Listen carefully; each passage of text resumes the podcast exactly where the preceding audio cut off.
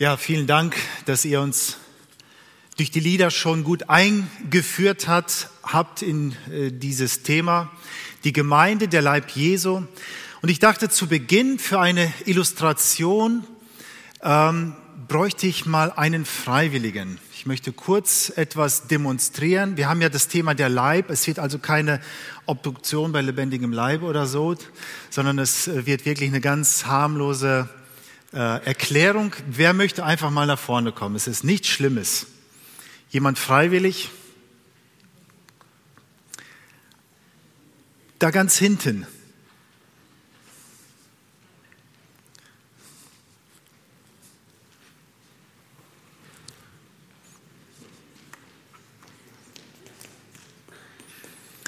So, du bist mutig. Wie heißt du? David. David. Ähm, ich möchte dir jetzt etwas, mit dir etwas machen. Das ist nichts Schlimmes. Ich möchte mal einmal deine rechte Hand nehmen. Da mache ich so ein paar Mal das Seil drumherum. So, das sieht so ein bisschen vielleicht schlimm aus. Jetzt machst du mal deine Hand so auf den Rücken. Die linke Hand, die kann so frei bleiben. Genau. Und jetzt binde ich mal deine Hand so auf den Rücken fest. So. Das fühlt sich komisch an, ne? Oder? Also, stellen wir uns mal vor, dass du deine rechte Hand gebrochen hast. Also, die steht dir jetzt nicht mehr zur Verfügung. Oder vielleicht ist sie vom Hai abgebissen oder ich weiß nicht, irgendwie ist sie nicht da. Ne? Also, du hast jetzt nur deine linke Hand, ne? So. Und jetzt stell dir mal vor, du bist, spielst im Garten, machst irgendetwas und machst dich, das, weißt du, was das ist, ne? Zahnpasta. Zahnpasta. Und du machst dich aus Versehen so irgendwie dreckig. So, was machst du jetzt? Hände waschen. Hände waschen, dann wasch mal deine Hände.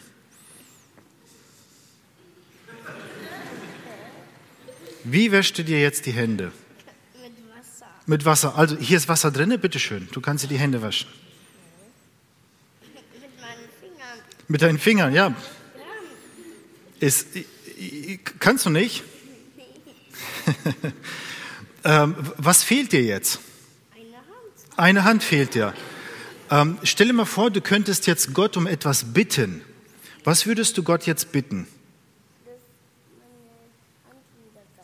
Dass deine Hand wieder da ist.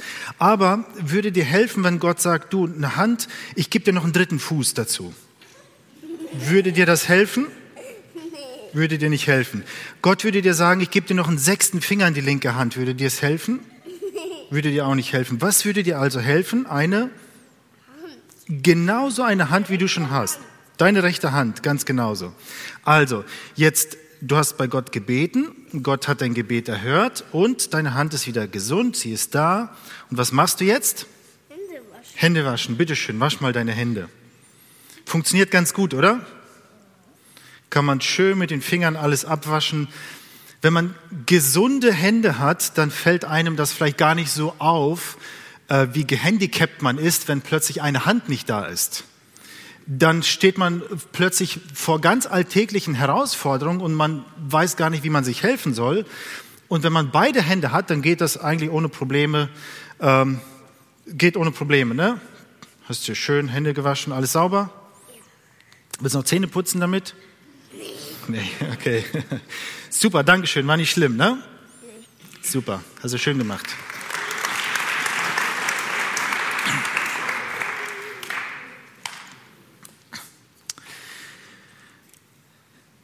Ja, wir schauen uns heute an, was dieses Bild vom Leib ähm, uns sagen will. Wir haben gehört, dass die Gemeinde eine Herde ist. Da sind andere Aspekte, die dort ähm, zum Vorschein gekommen sind. Wir haben uns den Tempel angeschaut und heute kommen wir zu dem menschlichen Leib, ähm, der uns zeigen soll, wie Gemeinde funktioniert und wo wir einiges daraus lernen können. Wenn wir uns die Bilder anschauen, so sind diese Bilder nicht hierarchisch gemeint. Also es das heißt nicht, dass, die Leib, dass der Leib Christi zuerst Herde ist oder zuerst Leib oder dass sie auch nacheinander gedacht sind, sondern die Bilder nehmen wir alle zusammen. Leib, Herde, Ackerfeld, alle diese Bilder nehmen wir zusammen und dann haben wir ein gemeinsames Bild von der Gemeinde und es sind einfach verschiedene Bilder, die da gebraucht werden. Ähm, diese Bilder helfen uns, unsichtbare Dinge besser zu verstehen, damit uns klar ist, was Gott damit meint. Aber diese Bilder sind auch nur Bilder. Ich glaube, wenn wir irgendwann mal die unsichtbare Welt tatsächlich sehen, dann merken wir, wie viel, viel mehr die Gemeinde ist, wie viel, viel schöner die Gemeinde ist, ähm, was da noch alles mit dranhängt. Diese Bilder, die decken ja auch nur einen gewissen Teil ab, damit wir ungefähr eine Ahnung haben. Und ich glaube, wenn wir dann tatsächlich vom Glauben zum Schauen kommen, dann werden wir aus dem Staunen nicht herauskommen, ähm, was da eigentlich noch mit drin ist. Das Reich Gottes ist viel größer, als dass unsere menschliche Worte das irgendwie fassen können. Ähm, für uns neutestamentlich Gläubige sind diese Bilder unentbehrlich. Stellen wir uns nur kurz einen Augenblick vor, wir würden diese Bilder aus der Bibel rausnehmen. Wir hätten sie nicht. Es wäre für uns sehr, sehr schwer zu verstehen, sehr schwer zu begreifen, wie wir Gemeinde leben können. Und alle diese Bilder sind gleichzeitig eine Korrektur. Sie korrigieren unser menschliches Denken, wie wir uns Einheit, wie wir uns Gemeinschaft so aus uns heraus denken. Diese Bilder korrigieren unser Denken, wie wir das zum Teil auch schon gehört haben. Die Gemeinde besteht aus den Herausgerufenen, Ekklesia, die Herausgerufenen, die haben den Ruf des Hirten gehört, sind aus diesem Weltgeist herausgetreten und es beginnt eine neue Gemeinschaft, eine neue Gemeinschaft der Gläubigen.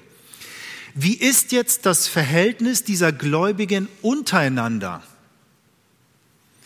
Wie kann man sich das vorstellen, dass plötzlich Menschen, die vorher keinen Bezug zueinander hatten, plötzlich in eine Gemeinschaft treten und wie, wie wird diese Gemeinschaft gestaltet? Jetzt sind sie plötzlich in einer Gemeinde, die unterschiedlich sind in jeder Hinsicht und dennoch sind das Herausgerufene und dennoch haben sie gemeinsam ein Glaubensbekenntnis. Ich möchte kurz die Gliederung aufzeigen. Ähm, es sind sieben Punkte, die wir uns einmal anschauen. Also eine neue Identität als Gemeinschaft haben wir bekommen. Dann als zweites, der Leib ist eine Einheit. Drittens schauen wir uns an, der Leib hat viele Glieder. Viertens, meine Aufgabe und mein Platz im Leib. Fünftens, der Leib abhängig vom Haupt. Und dann sechstens, der Leib eine Gemeinschaft. Und siebtens, der Leib hat Bedürfnisse. In diesen Schritten wollen wir uns heute Abend diesem Thema nähern. Also schauen wir uns zuerst einmal an die neue Identität als Gemeinschaft. Wir als Herausgerufene, die Gemeinde wird im Neuen Testament Ekklesia, die Herausgerufenen genannt. Wir sind jetzt nicht eine Gruppe von Anarchisten und Individualisten. Wir sind jetzt nicht eine Gruppe, wo wir Jesus aufgenommen haben und jetzt tut aber jeder, was er soll und äh, jeder geht seinen eigenen Weg, alle tun, was er für richtig hält, jeder tut, was er für richtig hält, sondern wir bekommen eine neue Identität, eine neue Bestimmung als Gemeinschaft, als Gemeinde. Und Paulus formuliert das so, darum, meine Lieben, ähm, genau, darum, meine Lieben, flieht den Götzendienst. Ich rede doch zu verständigen Menschen. Beurteilt ihr, was ich sage? Der gesegnete Kelch, den wir segnen, ist der nicht die Gemeinschaft des Blutes Christi? Das Brot, das wir brechen, ist das nicht die Gemeinschaft des Leibes Christi? Denn ein Brot ist's. So sind wir viele ein Leib, weil wir alle an einem Brot teilhaben. Seht an, dass Israel nach dem Fleisch, welche die Opfer essen, stehen die nicht in der Gemeinschaft des Altars? Was will ich nun damit sagen? Dass das Götzenopfer etwas sei oder dass der Götze etwas sei? Nein, sondern was man da opfert, das opfert man den bösen Geistern und nicht Gott. Nun will ich nicht, dass ihr in der Gemeinschaft der bösen Geister seid. Ihr könnt nicht zugleich den Kelch des Herrn trinken und den Kelch der bösen Geister. Ihr könnt nicht zugleich am Tisch des Herrn teilhaben und am Tisch der bösen Geister. Oder wollen wir den Herrn herausfordern oder zur Eifersucht reizen? Sind wir stärker als er? Hier ruft Paulus den Korinthern damals, aber auch uns heute auf, uns dieser neuen Identität als Gemeinschaft, als neue Gemeinschaft bewusst zu werden und aus dieser Identität heraus zu leben. Die Korinther, die haben nicht aus ihrer Identität heraus gehandelt. Sie hat nicht verstanden, dass man durch das Brot, durch das Abendmahl Teil am Leib Christi wird. Äh, entschuldigt diesen schwachen Vergleich, aber das ist vielleicht ein bisschen so, wie wenn jemand äh, im Vorstand von Bayern München vom Verein sein will und gleichzeitig im Vorstand von Werder Bremen. Ist ein schwacher Vergleich, aber das funktioniert nicht, weil das sind ganz unterschiedliche Vereine und jeder ist, wenn ich im Verein von Bayern München bin, dann bin ich nur im Interesse dieses Vereins unterwegs. Und wenn sie gegeneinander spielen, dann funktioniert das nicht, denn sie sind Gegner auf dem Platz. So ähnlich haben die Korinther gedacht, ich kann sowohl hier mitmachen, ich kann auch da mitmachen. Sie haben nicht verstanden, dass es diese neue Identität gibt in Jesus Christus. Dass die Korinther meinten, hier an beiden Tischen sitzen zu können, zeigt eben, dass sie nicht verstanden hatten, dass diese zwei Tische, die zwei entgegengesetzte Reiche symbolisieren, wirklich gegeneinander im Kampf stehen. Das Reich Gottes will den Götzendienst bekämpfen und der Götzendienst, welcher Art auch immer, will das Reich Gottes bekämpfen. Wir entscheiden uns nicht für Jesus, um tun und lassen zu können, was wir wollen. Es ist nicht so, dass wir Menschen, ähm, um in einem Bild zu sprechen, da ist jemand im Gefängnis und jetzt kommt ein Befreier, befreit denjenigen aus dem Gefängnis, der Befreite bedankt sich und dann gehen beide getrennte Wege. Wenn wir uns für Jesus entscheiden, besteht unsere Freiheit darin, dass wir unserem Befreier folgen. Das ist die Freiheit. Das heißt nicht, dass Jesus uns befreit und dann gehen wir getrennte Wege, sondern indem wir Jesus, unserem Befreier, folgen. Das ist die Freiheit, das ist unsere Identität. Und Paulus gebraucht hier das Bild des Abendmahls und erklärt, dass die Teilnahme am Abendmahl Teilhabe, Partizipation am Leib und Tod Jesu Christi ist. Das heißt, wir als Gemeinde und als Christen identifizieren uns mit dem Leib Jesu sowohl vor dem Tod als auch bei der Auferstehung. Das erklärt Paulus den Römern, als er über die Taufe geschrieben hat. Und er sagt im sechsten Kapitel des Römerbriefes, dass wir mit ihm begraben sind durch die Taufe und mit ihm auferweckt werden. Und dann sagt er, wir wissen ja, dass unser alter Mensch mit ihm gekreuzigt ist, damit der Leib der Sünde vernichtet werde, sodass wir hinfort der Sünde nicht dienen. Die Teilhabe am Kelch und am Brot bedeutet personale und sachliche Gemeinschaft. Es ist nicht nur, dass wir gedanklich bei Jesus sind, sondern es ist unsere Identität, es ist unser Leben weil sonst Paulus nicht sagen könnte, dass sie beim Götzenopferfleisch teilhaben an Dämonen. Das ist ja das Argument von Paulus. Er sagt, wenn ihr teilhabt, wenn ihr am Götzenopfer der Dämonen, dann habt ihr Teil an den Dämonen. Und deswegen funktioniert das nicht. Durch das Abendmahl haben wir Gemeinschaft mit dem Leib Christi. Und dort ist der Leib also nicht die Gemeinde gemeint, sondern tatsächlich ähm, mit dem Leib Jesu. Das Abendmahl ist somit auch ein Identitätsförderer, eine Erinnerung an unsere Identität, nicht nur als Individuen, als einzelne Menschen, sondern auch als ganze Gemeinschaft. Das Abendmahl gehört zum Bild der Gemeinde als Leib. Sehen wir vor unserem geistigen Auge uns im Leib Jesu am Kreuz hängen haben wir verstanden, warum Jesus sterben musste? Ist uns bewusst, welche Folgen eine Entscheidung für Jesus hat und dass wir jetzt eine neue Identität haben?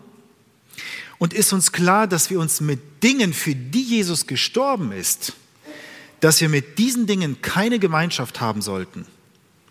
Paulus sagt den Korinthern in ähm, 1. Korinther 6, wisst ihr nicht, dass eure Leiber Glieder Christi sind? Und dann führt er dann auch weiter aus und er sagt, macht nicht aus diesen, äh, aus euren Leibern Hurenglieder, also dass ihr was anderes damit macht, als Jesus Christus zu verherrlichen und zu verehren. Teilhabe am Leib Christi wird dadurch sichtbar, dass wir unsere Leiber als Glieder Christi einsetzen und dass wir am Abendmahl teilnehmen. Am liebsten würde ich jetzt das Abendmahl mit euch zusammen feiern.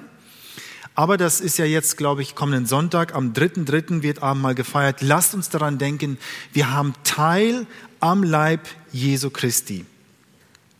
In dem Abendmahlskapitel macht Paulus es nochmal deutlicher, indem er Jesus selbst zitiert. Und das heißt dort äh, in 1. Korinther 11, der Herr Jesus in der Nacht, der er verraten war, nahm er das Brot, dankte und brach es und sprach, das ist mein Leib, der für euch gegeben wird, das tut zu meinem Gedächtnis. Er sagt, das ist mein Leib.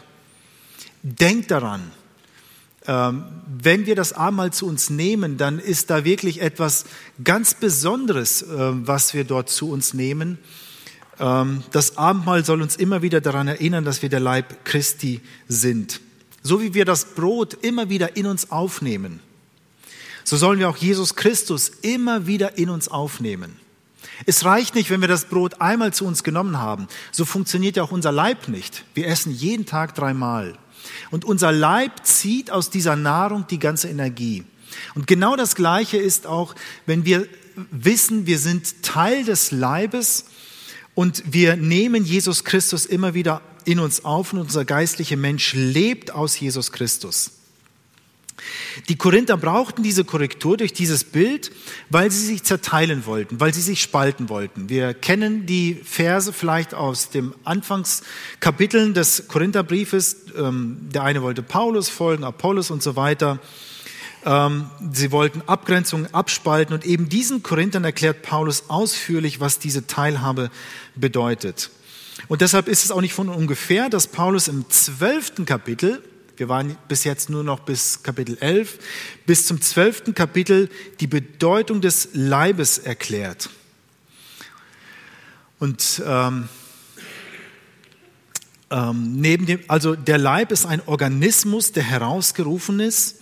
Und neben dieser neuen Identität, was Paulus bis jetzt erklärt hat, werden jetzt weitere Aspekte in den folgenden Versen aufgegriffen. Lasst uns gemeinsam lesen 1. Korinther Kapitel 12. Es heißt dort, denn wie der Leib einer ist und doch viele Glieder hat, alle Glieder des Leibes aber, obwohl sie viele sind, doch ein Leib sind. So auch Christus. Denn wir sind durch einen Leib getauft, wir seien Juden oder Griechen, Sklaven oder Freie, und sind alle mit einem Geist getränkt. Denn auch der Leib ist nicht ein Glied, sondern viele. Wenn aber der Fuß spräche, ich bin keine Hand, darum bin ich nicht Glied des Leibes, sollte er deshalb nicht Glied des Leibes sein? Und wenn das Ohr spräche, ich bin kein Auge, darum bin ich nicht Glied des Leibes, sollte es deshalb nicht Glied des Leibes sein? Wenn der ganze Leib Auge wäre, wo bliebe das Gehör? Wenn er ganz Gehör wäre, wo bliebe der Geruch? Nun hat Gott die Glieder eingesetzt, ein jedes von ihnen im Leib, so wie er gewollt hat. Wenn aber alle Glieder ein Leib wären, wo bliebe der Leib? Nun aber sind es viele Glieder, aber der Leib ist einer. Das Auge kann nicht sagen zu der Hand, ich brauche dich nicht. Oder auch das Haupt zu den Füßen, ich brauche euch nicht.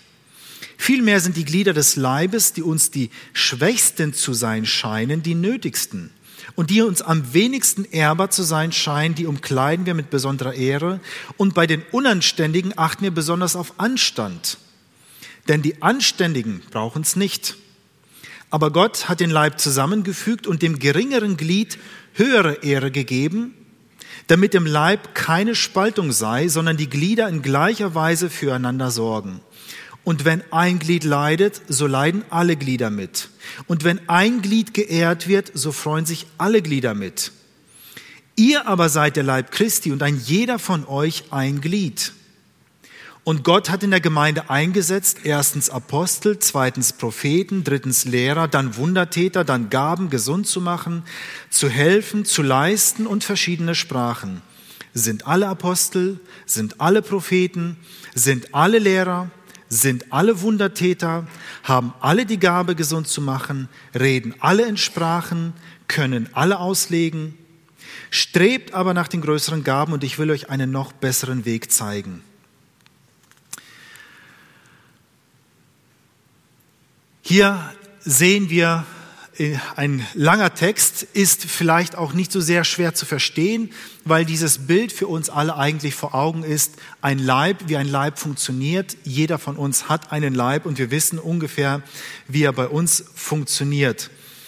Ähm, es ist schon deutlich geworden, dass das Bild des Leibes sowohl durch den Brotleib, genau, als auch durch den menschlichen Leib eine Einheit vermitteln soll. Wenn wir das Brot beim Abendmahl zu uns nehmen, dann bekennen wir uns zunächst alle als Sünder. Es gibt keine schwere Grade oder Stufen als Sünder. Es gibt nicht schlimme Sünder oder weniger schlimme Sünder.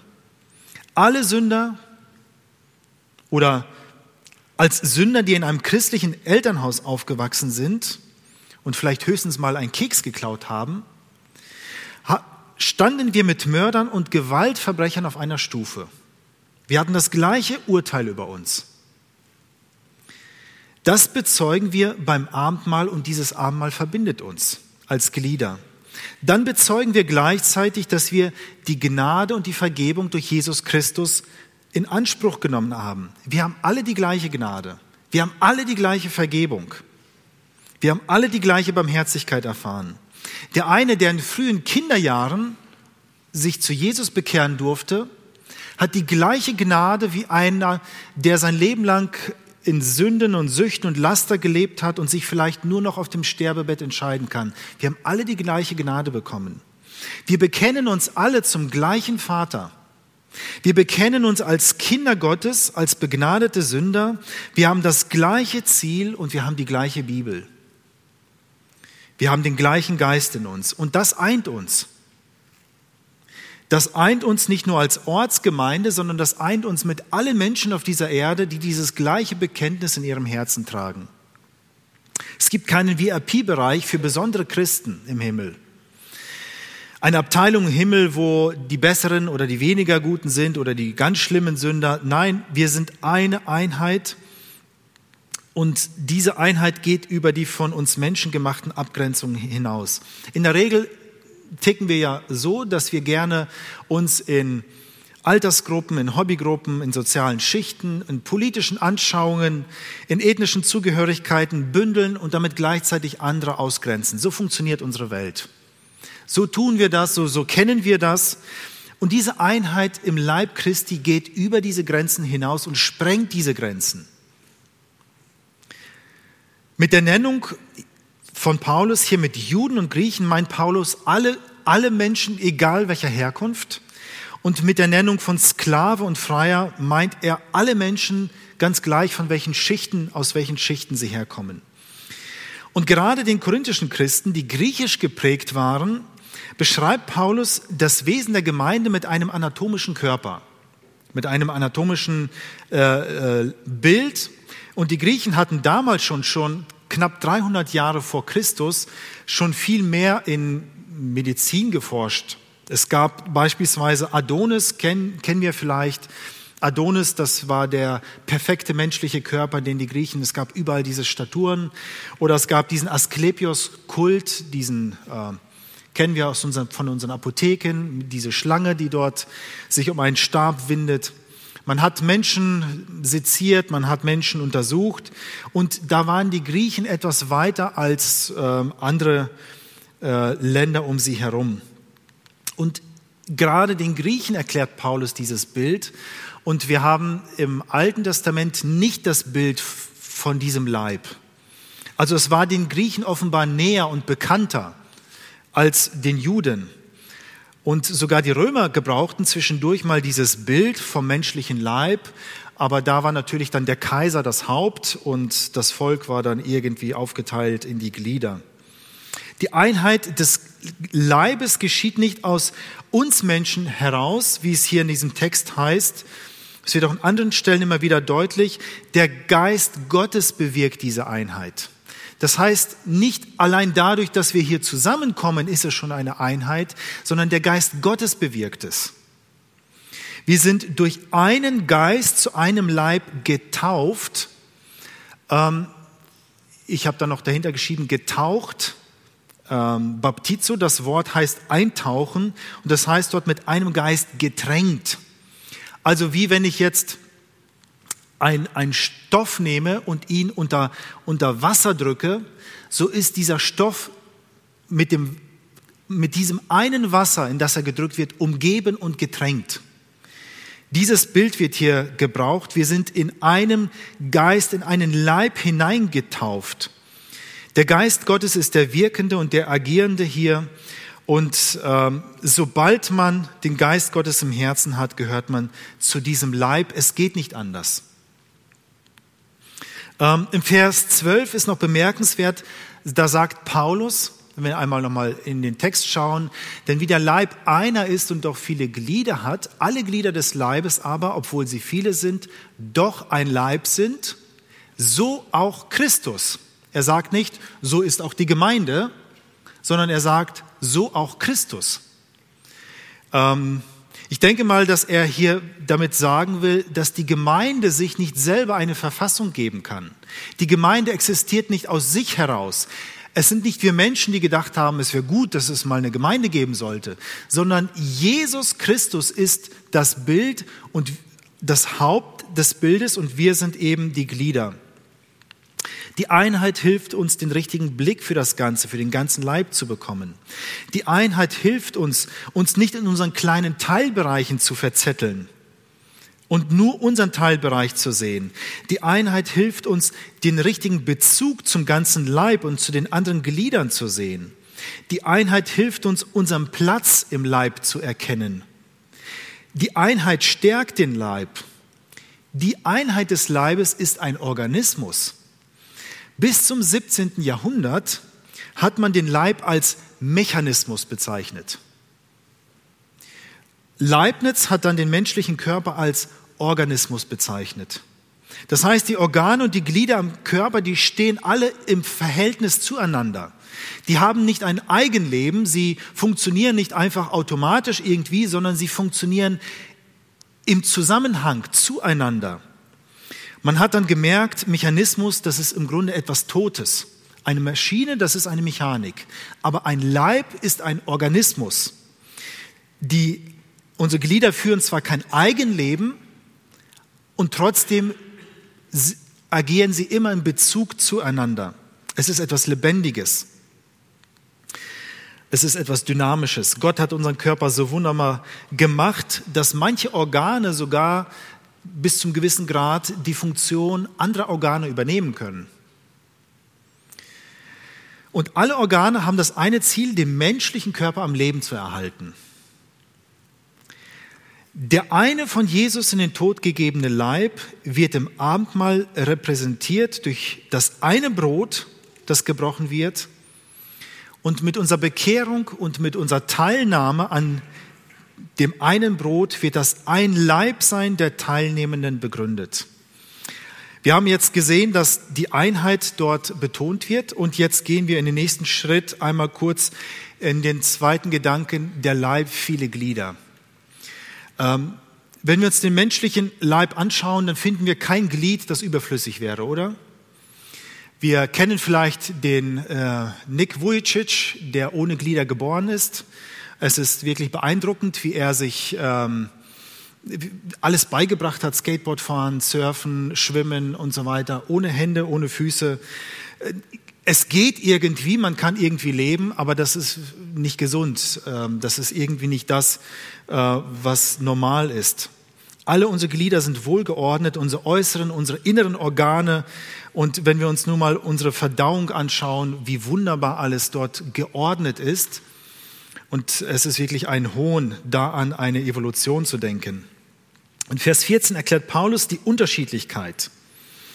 Unterschiedlichkeit sind nicht Gegensätze, die sich ausschließen, Einheit und Unterschiedlichkeit. Einheit und Unterschiedlichkeit gehören zusammen. Und Paulus erklärt, wie das zueinander passt. Paulus lässt hier den Fuß sprechen. Wenn der Fuß sagen würde, ich bin keine Hand, also gehöre ich nicht zum Körper, dann ist das zunächst einmal eine richtige Feststellung. Wenn der Fuß sagt, ich bin keine Hand, dann ist das richtig, er ist keine Hand.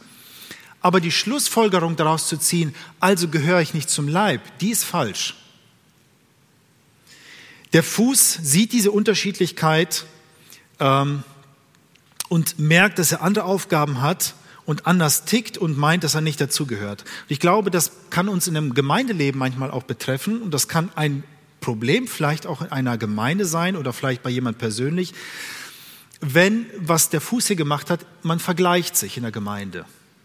Man sieht, wie die anderen sind und man sieht, wie man selber ist. Man fängt an zu vergleichen und dieses Vergleichen ist zunächst einmal nicht falsch, dass man feststellt, der ist so, ich bin so. Aber die Schlussfolgerung daraus zu ziehen, ich gehöre irgendwie nicht dazu, ich bin wahrscheinlich äh, nicht ein richtig vollwertiges Mitglied, diese Schlussfolgerung ist falsch. Vielleicht sagt jemand, ich bin nicht so talentiert, ich bin nicht so musikalisch, ich bin nicht so redegewandt, ich bin nicht so diszipliniert, ich bin nicht so offen wie andere, ich gehöre vielleicht gar nicht so richtig dazu.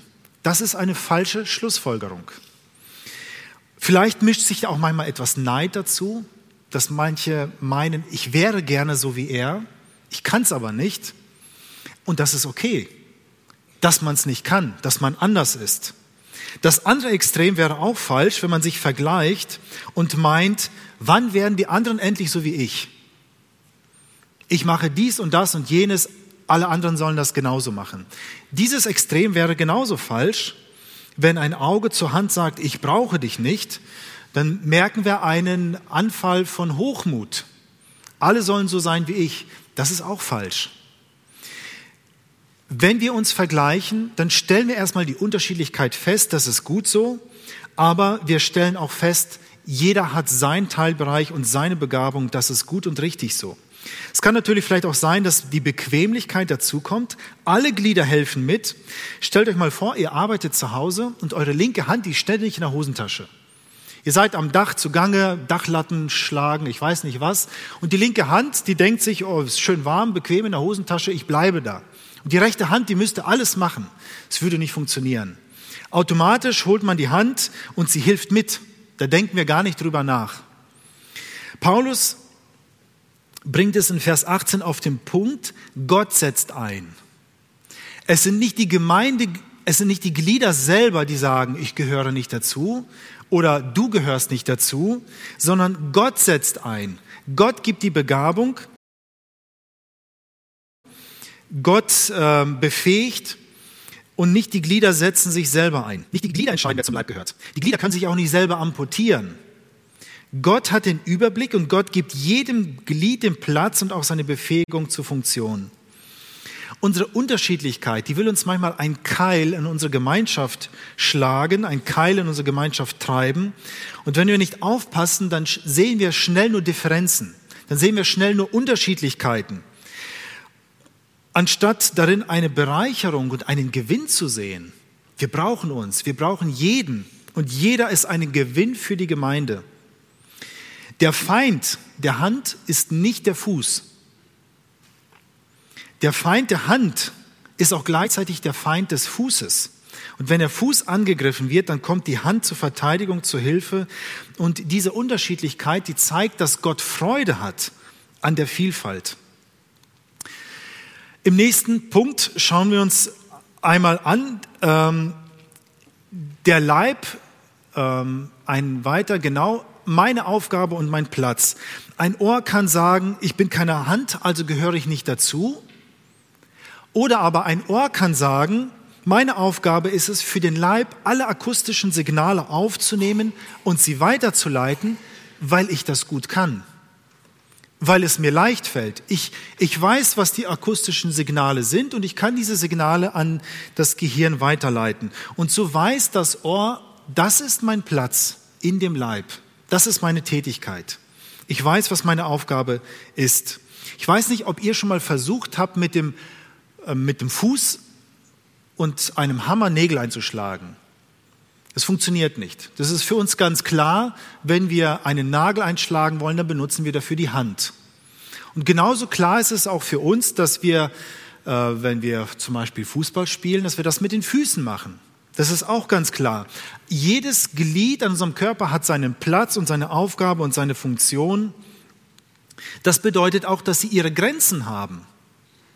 Wenn das Ohr sich in Verdauungsangelegenheiten einmischen würde, dann gäbe es ein Riesenchaos. Das Ohr muss da bleiben, wo es ist. Paulus erklärt, dass die Gemeinde wie ein Leib ist und begabt Menschen in unterschiedlicher Weise, damit der Leib alles hat. Er spricht von Apostel, von Propheten, Lehrer, Wundertäter und so weiter. Wir werden da nicht weiter drauf eingehen. Ich denke nur, wichtig wäre hier noch zu erwähnen, wenn jemand neu in die Gemeinde dazukommt oder wenn jemand neu im Glauben dazukommt, dann ist es gut und wichtig, sich zu fragen, wo ist mein Platz, meine Aufgabe am Leib? Was kann ich gut? Was ist meine Begabung? Wo sehe ich mich? Was kann ich, was geht mir leicht von der Hand? Und was ist für den ganzen Leib notwendig, damit es dem Leib gut geht? Gott setzt ein, und man könnte hier vielleicht äh, einen Vergleich mit einer Fußballmannschaft äh, ziehen. Ähm, die Spieler, es gibt in einer Fußballmannschaft elf verschiedene Spieler. Es braucht nicht elf Stürmer, es braucht nicht elf Verteidiger, sondern es braucht unterschiedliche Spieler. Jeder hat seine Stärken. Und nicht die Spieler selber sagen, wer wo zu spielen hat und wie lange, sondern der Trainer entscheidet es. Der Trainer sagt, wer wo welche Stärken hat und wie die ganze Mannschaft, ganze Mannschaft als Ganzes dann auch gut spielen und vielleicht auch gewinnen kann. So wie Gott unseren physischen Leib, alle Glieder und alle Organe gegeben und platziert hat, damit wir mit unserer Umwelt in Kontakt treten können, so hat er auch äh, und unseren Leib pflegen können. Genauso setzt Gott Glieder in der Gemeinde ein, zu dem Zweck, damit der Leib Christi gepflegt wird. Es heißt in den nächsten Vers, Lasst uns aber wahrhaftig sein in der Liebe und wachsen in allen Stücken zu dem hin, der das Haupt des Christus, von dem aus der ganze Leib zusammengefügt ist und ein Glied am anderen hängt durch alle Gelenke, wodurch jedes Glied das andere unterstützt nach dem Maß seiner Kraft und macht, dass der Leib wächst und sich selbst aufbaut in der Liebe. Der Leib soll wachsen. Paulus spricht davon, dass die Gemeinde gebaut wird. Gott ist also jetzt aktuell in einer Bauphase, Gott fügt hinzu, der Leib Christi muss zum vollendeten Mann werden. Hier wird auch deutlich, dass es eine Abhängigkeit von Haupt und Glieder gibt. Das sehen wir im nächsten Punkt. Ähm, es heißt dort, und hat alles unter seine Füße getan und hat ihn gesetzt, der Gemeinde zum Haupt über alles, welches sein Leib ist, nämlich die Fülle dessen, der alles in allem erfüllt. Unser Körper besteht nicht nur aus Knochen, nicht nur aus Haut, es gibt noch Sehnen, es gibt Nervenbahnen, es gibt Muskeln. Und Paulus nennt es hier Bänder und Gelenke, die alles zusammenhalten. Wir sehen, dass es eine Abhängigkeit von den Gliedern zum Kopf gibt. Es ist klar, wenn der Kopf nicht auf den Schultern ist, dann ist unser Leib, dann ist auch der stärkste Leib tot. Dann bringt es nichts dann ist er nicht zu gebrauchen. Alle Befehle in unserem Leib, die kommen von unserem Kopf.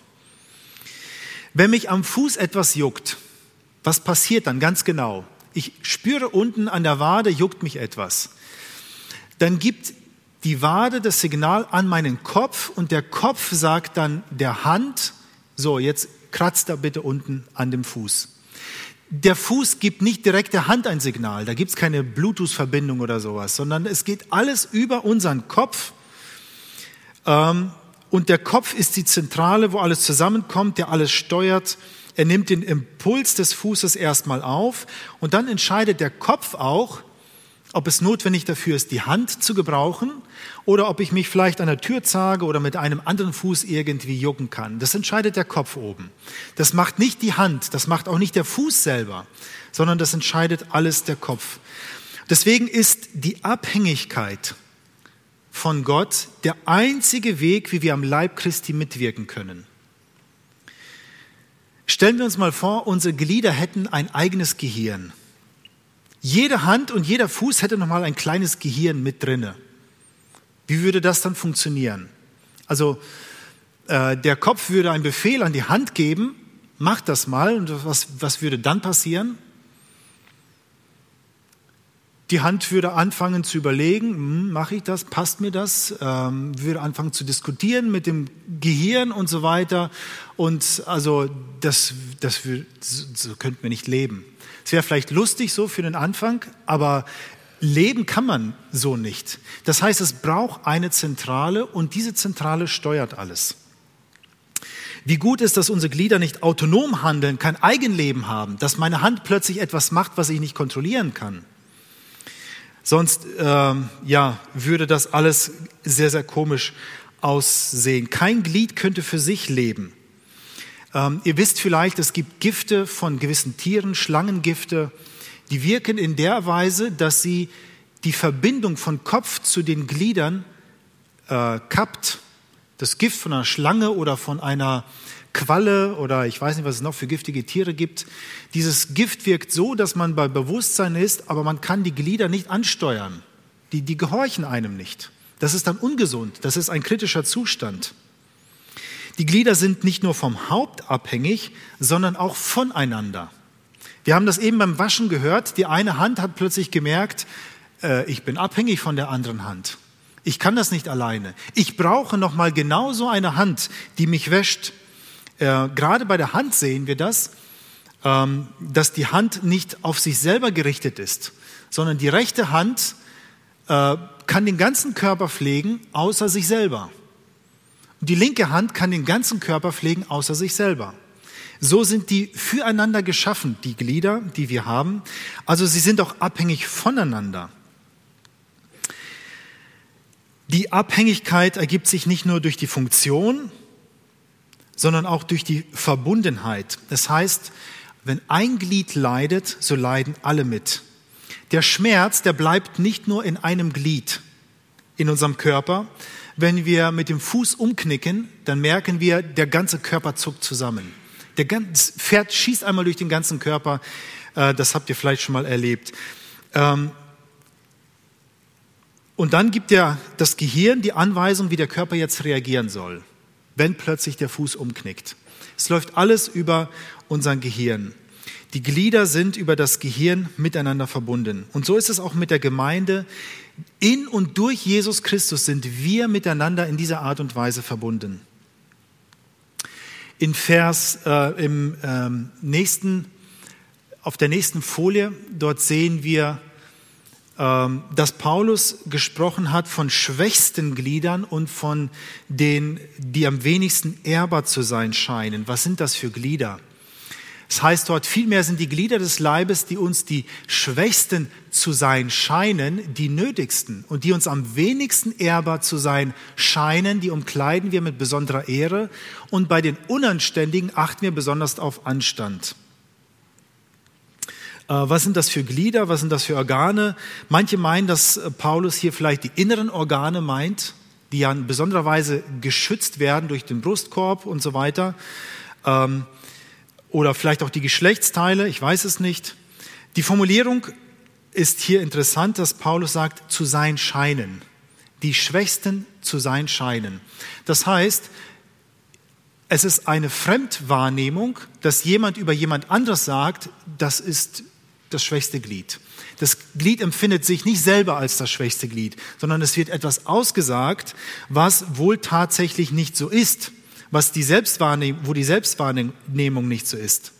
Und tatsächlich ist es nicht so, denn Paulus sagt, dem schwächeren Glied, das schwach zu sein scheint, das vielleicht auch gar nicht schwach ist, hat Gott größere Ehre gegeben und die behandeln wir mit mehr Anstand als andere, damit der Leib sich nicht spaltet.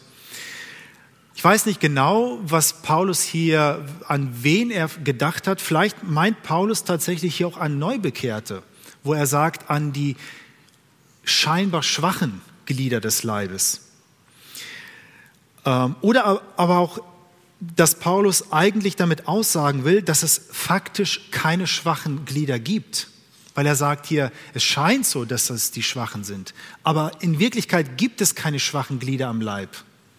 Alle Glieder haben ihren Platz und alle Glieder sind notwendig. Vielleicht ähm, passiert es in unserem Gemeindeleben, und das passiert bei uns sicherlich auch immer wieder mal, dass wir in unserem Gemeindeleben vielleicht uns als stärkere Glieder sehen und vielleicht manchmal meinen, auf Schwächere verzichten zu können. Und manchmal ist es ja auch in der Gemeinde so, dass wir subjektiv und ganz intuitiv Bewertungen in der Gemeinde vornehmen und Einteilungen vornehmen. Vielleicht sehen wir den einen oder anderen als schwaches Glied an oder wir beurteilen so, dass wir sagen, die, die auf der Bühne stehen, das sind die Starken und ähm, das sind äh, alle anderen sind vielleicht die Schwächeren, aber nicht auf der Bühne stehen ist das Kriterium. Überhaupt nicht sondern Gott setzt ein, wenn Gott jemanden Begabung gibt, so ist das von Gott geschehen und alle Begabungen sind gleich notwendig. Alles in der Gemeinde wird gebraucht, von bis. Als ich diese Stelle immer wieder gelesen habe, kam mir der Gedanke, wenn der Leib abhängig von Kopf, vom Kopf ist, ist dann der Kopf genauso vom Leib abhängig? Der Kopf kann nicht selber irgendwo hingehen. Der Kopf kann nicht selber irgendwas anfassen. Ist der Kopf in der gleichen Weise abhängig vom Leib wie umgekehrt? Ich weiß nicht, ob wir das so eins zu eins übertragen können, aber was mir hier aufgefallen ist, dass Gott dich und mich als Fuß, als Hand, als Glied seines Leibes gebrauchen möchte. Du darfst Hand Gottes sein. Du darfst Fuß Gottes sein. Du darfst Gehör Gottes sein. Du darfst Auge Gottes sein.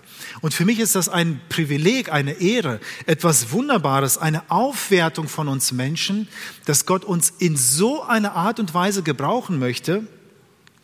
Und das ist letzten Endes auch die Bestimmung von uns Menschen, dass wir dort den Platz haben bei Jesus Christus als Leib Jesu. Der vorletzte Punkt, der Leib äh, ist auch eine Gemeinschaft.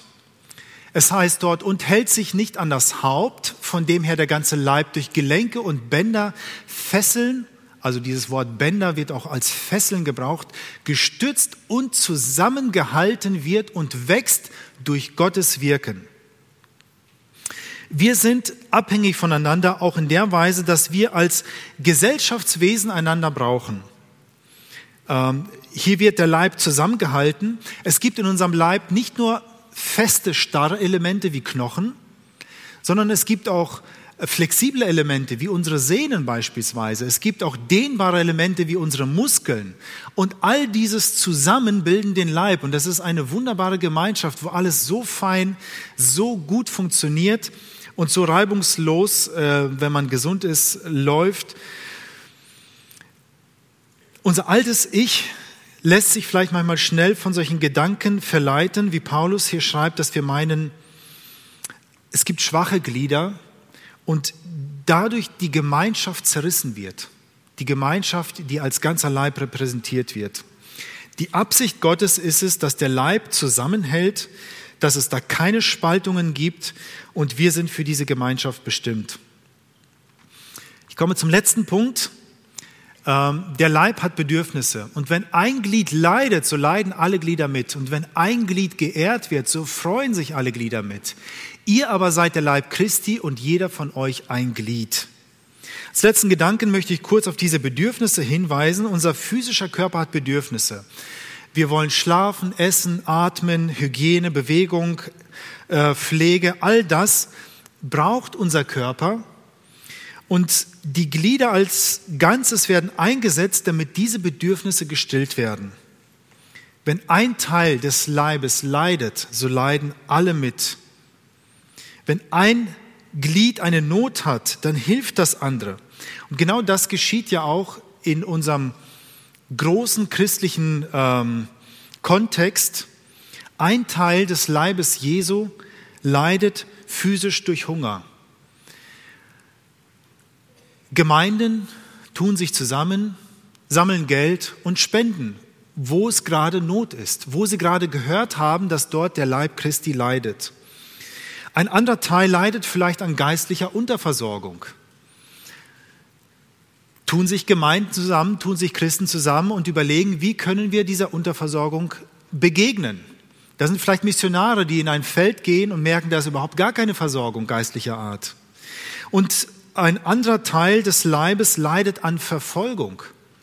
Auch da beten wir, auch da sehen wir, dass der Leib Bedürfnisse hat und dass der Leib leidet und dass wir uns dort ähm, einsetzen wollen und wie auch immer wir es können, uns helfen wollen, damit der Leib Jesu Christi ähm, gepflegt wird, damit der ganze Leib, äh, damit es ihm gut geht. Man könnte noch viel, viel mehr ausführen. Ich möchte aber jetzt zum Abschluss kommen und kurz nochmal darauf hinweisen, dass Paulus die letzten äh, zwei Verse gebraucht, ähm, strebt aber nach den größeren Gaben und ich will euch einen noch besseren Weg zeigen. Das ist ja der letzte, der letzte Vers in diesem zwölften Kapitel.